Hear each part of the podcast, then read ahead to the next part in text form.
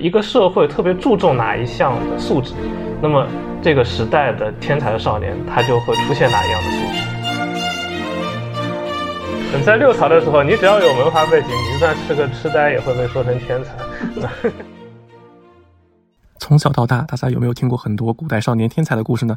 那听众朋友们，大家好，欢迎收听微 Talk 节目，我是主播阿泽。大家好，我是主播涛涛。这次呢，我们很高兴的请到了华东师范大学中文系的讲师徐立成老师，来和我还有涛哥一起聊一聊少年天才这个话题。各位听众朋友，大家好，我是华东师范大学中文系的徐立成。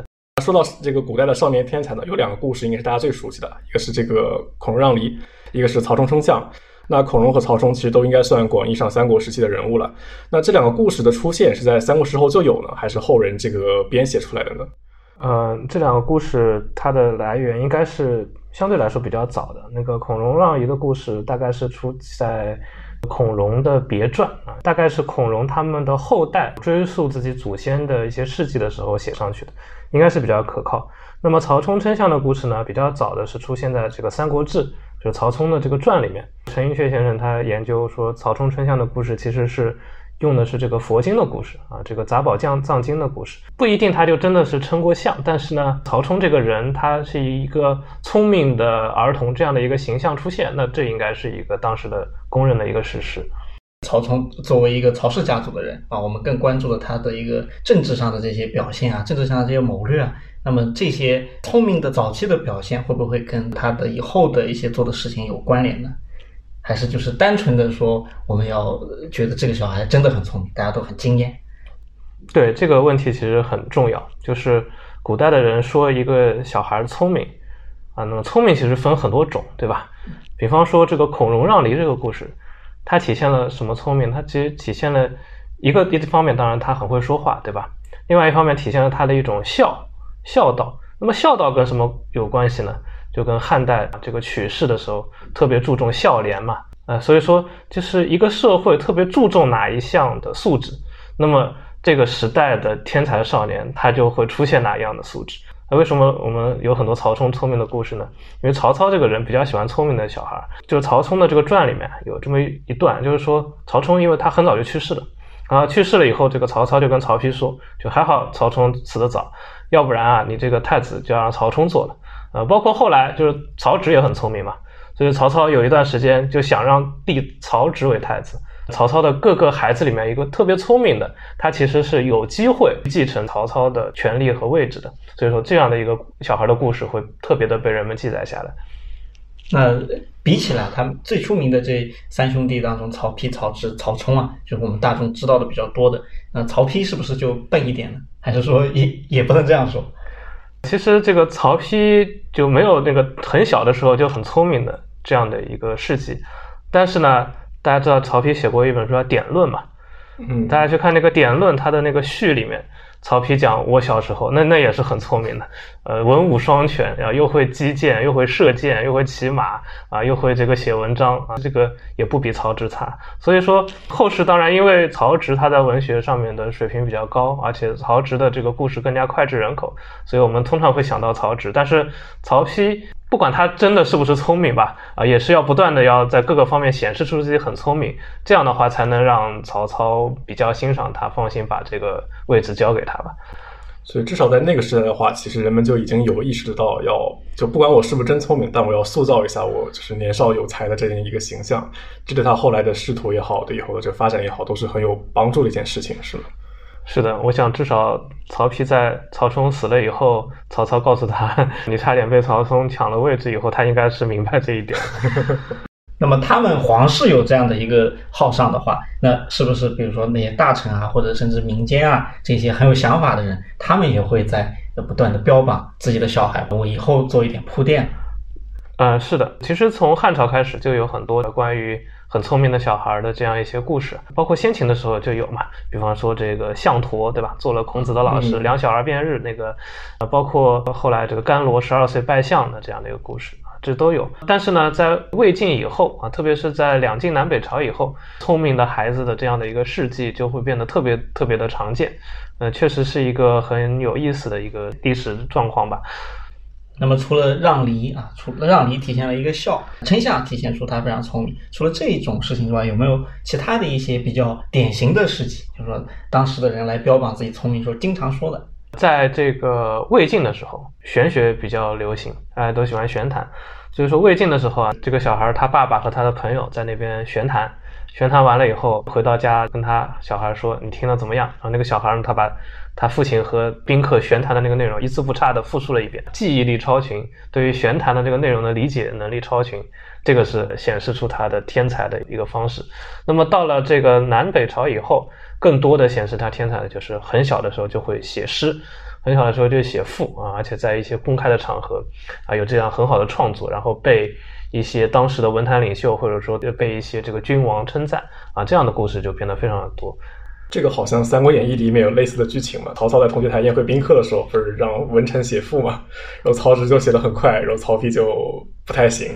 对对对，这个记载很有意思，就是在按照这个史书上的记载，就是当时曹植只有十几岁，曹操呢让他们兄弟写赋，曹植就写的很快。曹操看了以后，一开始还不信，说是你你请人代做的吧？曹植说不是啊，我当场就可以写，你可以当场考验我。史书上说当时曹植只有十几岁，但是如果我们去。真正的去查考一下年表的话，我们发现这个十几岁大概就十八九岁，其实已经挺大了，嗯，但是他要强调他年少天才，所以说就含糊的说十几岁，好像只有十一二岁的样子。所以当时好像很多擅长写文章的人都会说，他们写文章就是马上就可以写出来啊，然后别别人都怀疑他是头天晚上想好的。徐老师，你觉得这种可信吗？就是我们从一个常理的角度来推断。嗯，因为我们知道那个赋，一个是篇幅长一点，另外一个它一些字用的比较生僻，一些点用的比较生僻啊，知识量比较大。那么当场写一篇，呃，这个可能吗？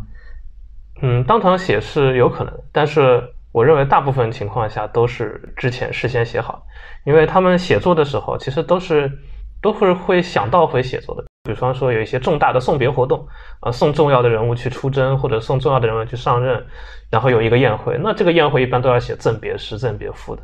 这种当然是提前准备的。大家去看那个陆机集里面的陆机和陆云往来的书信里面就讲到啊，今天谁谁谁要去宴会了，然后我提前写好了一篇啊，然后怎么怎么样。而且这个南朝的时候，像鲍照啊这些人的集子里面就会明确写，就是我这首诗是为某某人所作。就是当时他们在宴会的时候，有的时候要规定每个人都得写，但是有一些人他没有这个能力，比方一些武将。他打带兵打仗行，他可能写诗不行，那皇帝就会命令一些这个写诗写得好的人代他写。这个放到自己的集子里面，就明确的写是我是代谁谁谁写的 啊，这是都是很明显的啊。所以说确实有这样的情况出现。这种不会什么放到武将的集子里面去吧？你做查重率百分之百是吧？对，那那个时候武将好像没没什么集子，所以说啊，但是到了后世的话，就会有一些归属性的问题，比方说刘裕。他在这个北伐的时候，曾经就到那个彭城啊，徐州那个地方，嗯，然后有一个彭城大会，那这个彭城大会上，他就当场就是面对众将士写了一首诗。这个诗就有两种记载，有一种记载是说这个是刘裕自己写的，还有一种记载是他身边有一个大臣叫谢惠，这个谢惠呢，就是本来刘裕想自己写，谢惠一看。那万一写的不好，有有点丢脸，不太好，然后就制止了刘裕，然后自己代他写了一首。那诗的内容是一样的啊，但是在不同的史书里面有不同的记载，所以这可能就后世就把它收在谁的那里，就就有疑问了。嗯，写的好，下次别写了。对。那么这种聪明，他可能不单纯是一个小孩天生怎么样，可能有很多社会性的因素，就这个社会要求他那样，然后社会选择了把他聪明的这一部分呈现出来。啊，就是导致了我们今天看有很多天才的少年，是是这样的，就是其实一个小孩很天才，最重要的不在于他是不是真的很天才，在于大家怎么知道他很天才，对吧？所以说，对于一个天才少年来说，或者说我们从一个社会的视角来考虑的话，他的天才的事迹的传播渠道是非常重要的一点。啊，那么我们就会发现他的这个天才的这个名声的传播啊，其实跟他的父母、跟他的亲人啊都有非常非常大的关系。比方说，这个南朝梁朝有一个著名的文人叫刘萧绰啊，相传这个文选他也参与编纂的。这个刘萧绰就是少年天才。那么怎么个少年天才呢？因为他的舅舅叫王戎，是齐梁之际的这个著名的晋陵八友之一。然后这个王戎很喜欢刘孝楚，就天天带着他去那个近邻八友的圈子里面，然后一起写诗。那近邻八友都是当时的文坛领袖，最著名的诗人文人。然后一看，啊，朋友的这个外甥嘛，好好好，都写得很好啊，这个水平很高。那么这样一来，大家都知道刘孝楚这个人是个少年天才啊。所以说，要让天才为人所知，其实需要有一个人去宣传。那么这个人的宣传，他就要有他所在的一个圈子，有一个宣传的渠道，才能让名声得以实现出来。这个是很重要的。既然他是社会有这样的一些机制把他塑造出来，有没有比如说一开始是塑造出很天才的一个儿童的形象，然后后来的发展或者他成年之后他的这个才华，其实发现哎，这个人很平常，这就是包装出来的。这不就是孔融的故事吗？就人生的前半场就是风光无限，那后半生的话就是当了北海相之后，就好像也没做什么事情，然后北海城也丢了，然后后来去了曹操那边，就天天阴阳怪气怼曹操，最后自己还因为这个死掉了。嗯，对，孔融确实，但是至少他当时名声很大吧，他是也算是当时的名士了。对的，对的。但这个问题就是在于，就是我们能在历史书上看到名字的人，他或多或少都有点成就的，所以说他有一个幸存者偏差。一个如果一个人年年纪小的时候很聪明，年纪大的时候啥也没干。那可能史书上就不会记这个人。那么又比方说，在《颜氏家训》里面有一个记载，说这个北朝北齐的时候有一个文士啊，他家里面很有钱，所以他父亲就一天到晚就是贿赂那些当时知名的文人，要去吹嘘他儿子的作品。然后每一次要这个创作的时候呢，就先找人给他写好一篇，到时候那个拿出去。然后这个人就当时就是著名的才子。啊，当时那个南北朝经常会有个外交使节的往来嘛，就要选文才最好的人，然后跟他们就对答，这样的话显示出我们很有文化的样子。然后这个人还被选做跟南朝的使节对答。这个人后来怎么暴露的呢？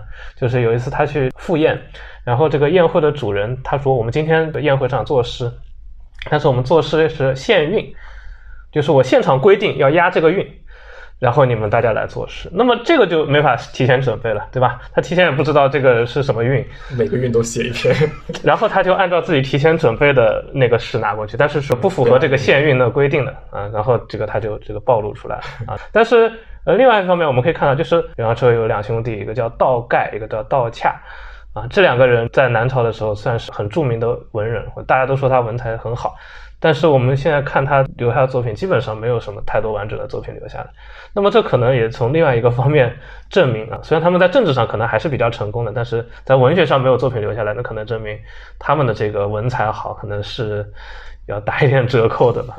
嗯，少年很天才的人未必混得很好。那我们反过来，那么可能他本身家里没有这样的一个资源，就是他的天才很难为人所知的。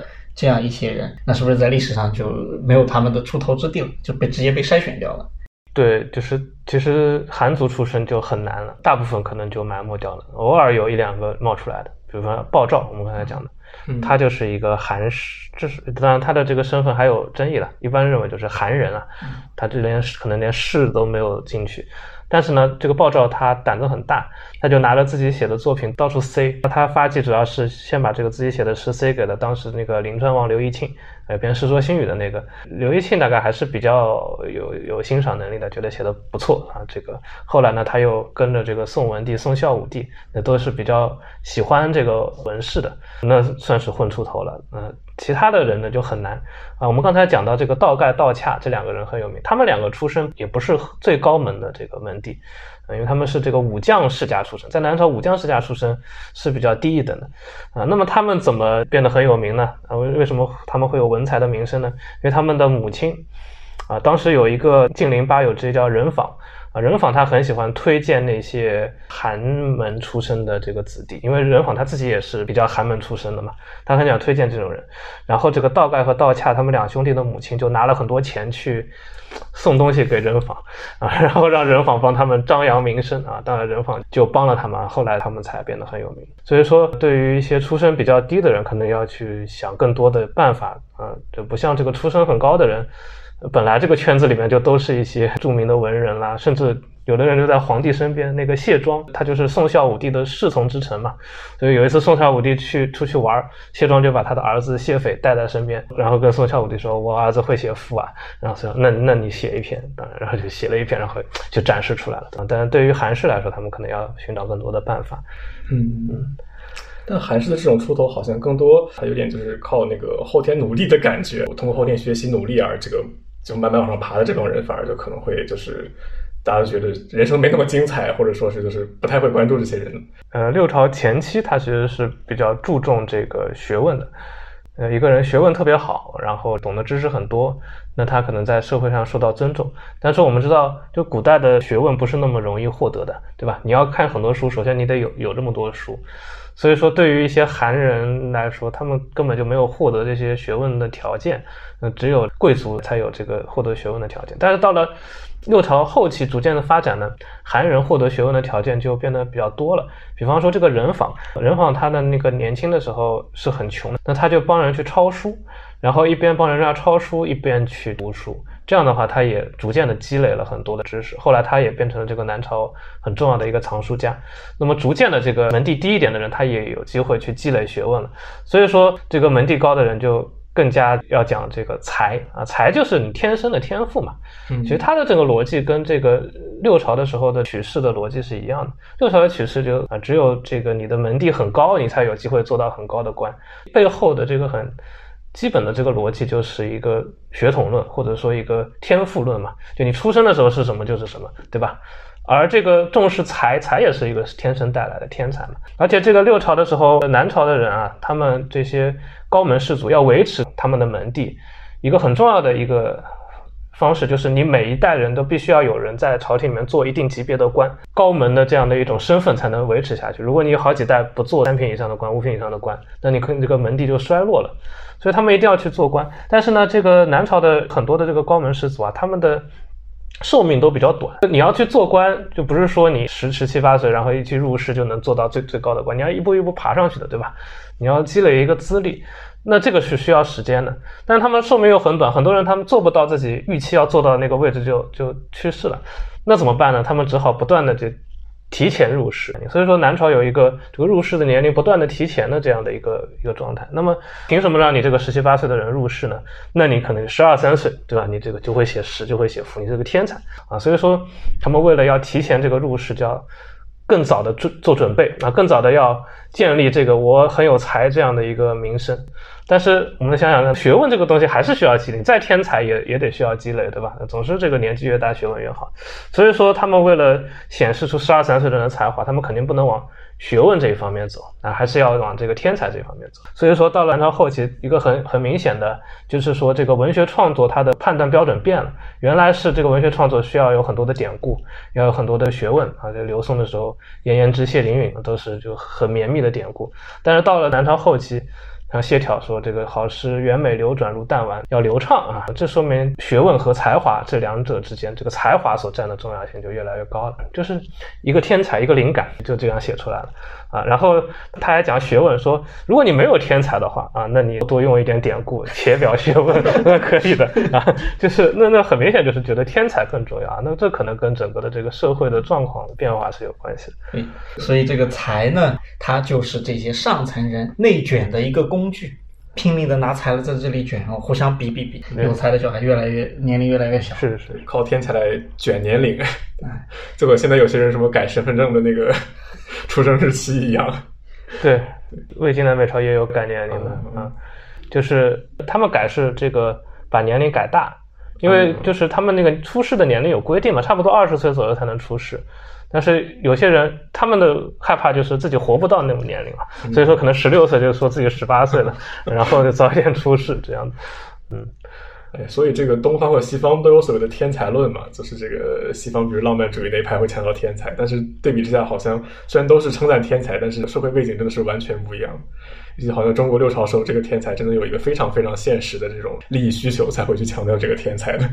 是的，是的，是的。那么万一我生在南朝，我本来门第比较低，我有什么手段可以改变这个呢？还是说这就是一种历史既定的，我无能为力？呃，不是完全无能为力，我觉得是有两条路。啊，一条的话就是你从军，因为南朝很有意思，虽然说门阀士族这个地位很高啊，但是他的朝代不断的在更迭，朝代更迭过程之中，武将的这个作用就很大了啊，所以说有很多武将，他们文人可能都看不起，或高门士族看不起，哎，但他带兵打仗都打赢了，然后就做皇帝了，那高门士族还是做他的大臣，所以说你看这个从宋开始，这个刘裕对吧？然后这个梁武帝，这个陈朝的开国皇帝都是这个。武将出身的啊，当然他们做了皇帝以后，那他的家族就变成一个很高尚的家族，他们的小孩也开始学文了，对吧？也开始变成天才，哎，也开始变成写写诗的天才。你看这个梁武帝的后代，对吧？萧统到他的这个萧纲，对吧？到萧纲的儿子啊，那写诗的年龄一个比一个早，是吧？就都都变成这个少年天才了。陈朝像陈叔宝啊，陈后主。那么还有一条路呢，就是你才干很好。啊，立才很好，就是这个国家里面那些刚才讲那些高门士族都不愿意做事情，但是做事情总要有人做的吧，对吧？啊，那你就去做那些做事情的这个工作啊。虽然在这个社会地位上不是很高，可能也被高门士族所看不起，但是皇帝需要你这种人，对吧？国家不能没人管呀，事情不能没人做呀。所以说你就可以做皇帝的亲信那你可能还是会获得一些这个权利和位置。当然，在史书里面，你可能会被列入宁信传。这个南朝的宁信传里面都是做实事的人，但是那些高门士族认为做实事就是为了奉承皇帝才才做到这个位置，不该他们做。所以都是去背锅了。对，都是真正干活的人反而成为受罪的人了。是的。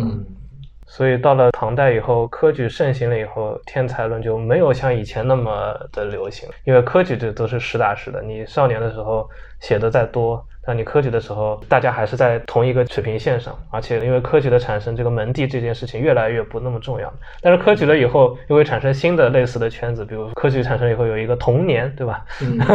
童年的进士，然后就会互相提起，诶，然后又有这个老乡，对吧？大家籍贯相同啊，那总是有这样的一种变体出现。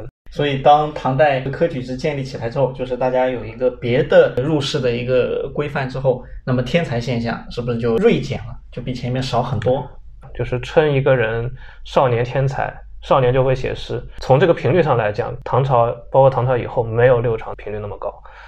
当然也有说某某人就是很年轻，比如骆宾王，对吧？很年轻就鹅鹅鹅，曲项向天歌也有，但是频率上没有六朝那么多了。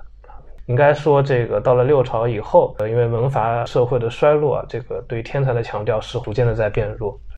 对，也就是到之后，商仲永这种故事才会冒出来，说这种故事在之前不太可能会出现。对，因为。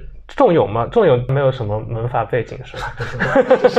对啊，你在六朝的时候，你只要有门阀背景，你就算是个痴呆，也会被说成天才。这个据说谢灵运的父亲就是智力有点问题，但是做官做得很大。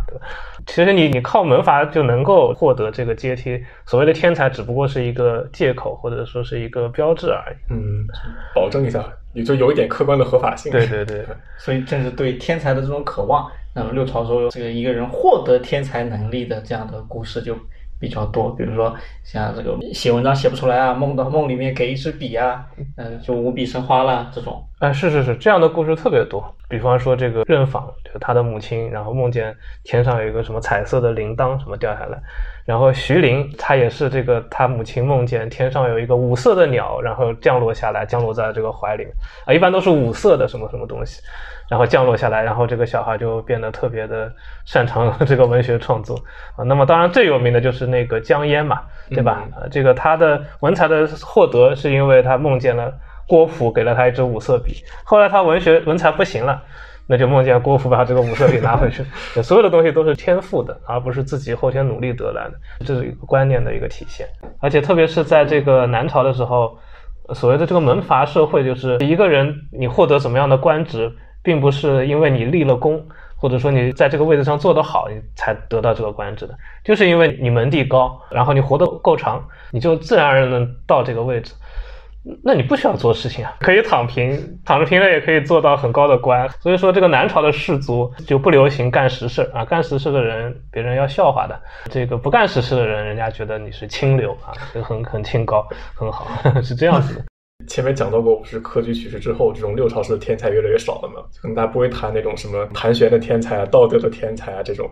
那在科举之后，有没有像现在一样开始吹那种考试的天才？科举上面有这个神童科的嘛？就唐宋的时候好像都有的。印象中，他的就主要就是看你的这个经学的寄诵能力，就是看你的背诵能力，背诵的好就是这个天才。嗯，就记忆力这个层面的，不是那种就是创造力那种东西。对对对，还是这个记忆力层面的东西。唐朝再重视这个诗文诗赋，也是要考经学的嘛，也是要考对五经的理解和解释的。那南朝，你们可以完全这个不管经学。所以说我发现南朝有一个很特殊的现象，就在南朝以前，这个幼儿的教育都是先读经学的。先读这个《论语》，读《孝经》，然后读这个比较大一点的经书，这样一步步上去。但是在南朝的时候，经常有小孩就学了认字以后，马上就学写诗，先不读经，先学写诗的。对，所以说，呃，这也是证明，就为什么南朝的时候特别重视天才，不重视学问。他们连经都没读过就写诗了，那写的诗能有什么学问呢？只能强调他的天才。那么我们从诗的角度来说。那个我不读什么书，我写诗，那有没有可能就我真的很有才，然后写出来诗就非常妙？我觉得有可能的，我觉得是有可能的，因为我们而且我们现在也有很多这个小孩子写的这个诗，我们觉得很巧妙，他就就换了一种视角，或者说他关注到了我们平时不太关注到的一些地方。我觉得南朝后来的这个诗论就越来越注重这个东西，就是在一些细微的地方的对一些细微的景物的特征，或者说事理的特征的一些关注。这体现出一个人的才华，而不是你用了很多典故或者说很有学问体现出一个人的这个能力。所以后来这个唐诗，我们知道相对来说也不是那么重视学问的吧？宋诗比较重视学问，那可能跟这个南朝的这样的一种思路的转变也是有关系的。所以，如如果不考虑当时的社会情况，就是不用这个才去呃做一些装点门面的东西的话，那么文学创作它肯定核心还是要有才的。核心是要有才的，但是这个才，我们怎么去定义它，可能是一个问题。一方面可能是你的观察能力，对吧？你的观察角度；另外一方面是你的这个语言表达能力，这可能有有天赋的部分，但是也是可以通过后天训练提高的啊。所以它不完全是只靠才了，嗯。所以这在中国古代理论里面也是一个一直在争的问题，就是诗到底是才决定的，还是你通过学习啊，通过研习决定的？所以，这个我们听徐老师讲下来，比较明显的一个感觉是，才也就那么回事，它好像就是在血统在这个门阀背后支配之下呈现出来的，类似于一个交换的机制。才跟权力是互相交换的。是是是，所以重要的不是你有没有才，而是别人觉得你有没有才，对吧？要让别人觉得你有才，有很多方法。那么，如果有一天这个才不再作为大家来标榜自己啊，来和权力兑现的兑换的一种方式的话，那么这个财就自然的衰落。对，所以说你看现在没有很多人说这个人从小就会写诗，对吧？从小就会写赋，怎么怎么样啊？现在都说从小英语单词这个背得多，英语绘画说得很好，然后小学的时候做什么科创项目，什么物理化学实验。然后获得了什么小小科学家的称号什么？啊，这个东西比较还可以研究细胞。对啊，研究细胞发 发 C 看文章。对啊，就没有人说这个小孩写赋写得好，因为写赋没有用了。现在就一个时代有一个时代的天才。其实我们现在社会中也是有这种天才的变体啊。对，像你说离近点的话，就比如说之前的那个奥赛是吧？这个是物理、化学、生物、数学的奥赛，拿了有有高考加分的嘛？对啊。然后还有这种就是像那个曾经火过一阵子那个新概念作文。啊啊，就是郭敬明也是靠这个 起来的嘛，对吧？是是是，为什么现在新概念作文不火了？因为它对你升学没什么帮助了呀，对 对吧？你相当于确实有点像这种古代的这种天才，在在这个现代社会的一个变体，因为他们都是和他们其实现实的这个利益是有关系的，然后而且社会正好有这么一些机制，比如说这个高考加分，所以说就是可能 就不管时代怎么变，天才这种事情总会有它的市场。是的，是的，比方说那个贾宝玉，贾宝玉是个作诗的天才。嗯，但是他爸从来这个不喜欢大力宣扬啊，老是骂他逆子，老是说你不好好去学八股文是吧？为 什么？因为做事没有什么直接的用处了，对吧？嗯，做事好还被打一顿。对啊，呃，所以我们现在呃，大家小小的时候不说你很有才，但是父母会把你送到各种各样的培训班里面去拼命的学，那么就是说以这个学到的东西作为以后获取一些资源的一个手段。对啊，所以说这个能加分的项目就多学嘛。嗯嗯。然后音乐里面嘛，钢琴肯定是受欢迎的，因为这个考钢琴考级啊，对高考加分很多。然后二胡也多一些，因为民乐嘛也是有的。像其他的好像就没怎么听说了，还有小提琴也比较多。其他的就乐器就不怎么听说有人学了，可能确实对考试没什么直接的影响。是的，是的。所以现在说的这个素质教育，他们就是要打破这种应试的这个套路。嗯嗯，你觉得在这个框架下，这个可以吗？这个素质教育可不可以成为嗯评价大家的一个指标、一个标准？我觉得它成为评价标准了以后，它就变成应试教育，也是一样的，对吧？素质教育说，比如说我强调音乐素质啊，钢琴弹得好才给加分，那这不就变成一个钢琴应试教育了吗？书法写得好加分，那变成书法应试教育了。所以说，素质教育永远不能变成一个评价标准，但是它不变成评价标准，大家也就不重视，所以这是一个矛盾的一个问题。那么，只有哪些人注重素质呢？可能就是这些加分对他们来说不重要啊。考试没压力的那种。考试没有什么压力，是吧？从小就决定去国外读书了啊。这个国内的这些考试评价标准对他们没有没有什么意义。那这些人可能会去重视素质。所谓的这个世家大族，他们世代出天才，一方面当然是因为他们的父母有这个资源去宣传，但另外一个方面，就他们也有这个学习的资源呀，啊，就是从小他们怎么去学写诗，当然他爸妈教的了，对吧？如果你是一个韩人或者一个韩氏，你的父母根本就不会写诗，甚至不认字，那你怎么去学写诗呢？是不可能的，嗯，所以说这个家庭教育造成的这样的一种素质上面的差距也是非常重要的一点。就是在六朝这种特别重视才的背景下，有没有那种我也不跟你们卷了，那我地位也比较稳固，那么我也不看重这个才不才的问题，有没有这样比较另类的这样的人呢？这算不算另一种天才呢？是真正的天才，反卷天才，就是说他也不宣传自己才不才，就像颜之推他对他的小孩说啊，你们也不要学写文章了，学写文章这也没有什么用。啊，好好做个人。嗯，颜之推的意思说，你们没有这个才，写文章要靠才能，你们没有才能就不要去写文章，跟我学学经学算了。哎，啊，这也是一种。但是颜之推这个，因为是他经历过这个南朝的梁的这个破灭嘛，就是在南朝一直以来，大家就认为高门士族就能够获得权利，然后能够一直稳固的下去。但是梁朝被灭了，后来这个萧绎他们在荆州也是被灭了。这个颜之推就觉得这些东西都不靠谱啊，就像建立在流沙上面一样。所以说《颜氏家训》里面有一篇叫《涉物》，它里面讲，就你们你们当然学经学，对吧？要有一技之长啊，那可能别人会用你。还有就是你们要去学种地，你们要知道怎么种庄稼。在乱世的时候，这个东西最实际，你们可能会会活下去。光会吟诗，那你可能就给杀掉了。时代变换之中，他们开始发觉到这个东西不是很靠谱，然后开始有了这样一种思想的转变，这也是有的。那么还有的，就梁朝有一个宰相叫何敬荣，姓何，他也是高门出身的，但是呢，他就喜欢做实事儿，每天工作的非常累，非常的忙。那他算是卷还是不卷呢？从我们现在这个角度来，他每天拼命工作，好像很卷，但是在南朝的那个整个的舆论里面，拼命工作的人是被鄙视的。所以从这个角度上，他好像是不跟他们卷清高，对吧？我就喜欢工作啊，所以也也是有这样的，但是还是比较少，还是比较少。所以任何时代，就是说，它主流的肯定会宣扬主导一些东西，但在这个主流之外，还是有人会保持自己的一个思考和一个判断。对对对，还是会有的。嗯，那么，所以我们今天，比如说现在，呃，大家都拼命的要去，呃，读了大学之后还要考个研究生啊，等等的。那么，这个是不是跟当时的很重天才啊，我要拼命的把我的年龄写诗的年龄提前，是不是不是有那么逻辑上的类似的地方？我们拼命的都是靠这个东西可以换的一些社会的资源。对啊，就是我们现在天才就是他考试成绩考得好呗，对吧？这个考了全班第一名啊，那人家说你小朋友是天才啊，这是一个道理。其实并不是说觉得这个语文素质、数学素质有多重要，而是因为这个分数可以给他带来未来的很多的好处吧，或者说发展的空间。所以为什么是特别重视教育公平？其实教育公平就是一个让社会更加平等的一个很重要的一点吧。嗯。好的，那非常感谢徐老师来我们节目做客，也希望如果以后有机会的话，能够再次请到徐老师和我们聊聊中国古代人的那些事情。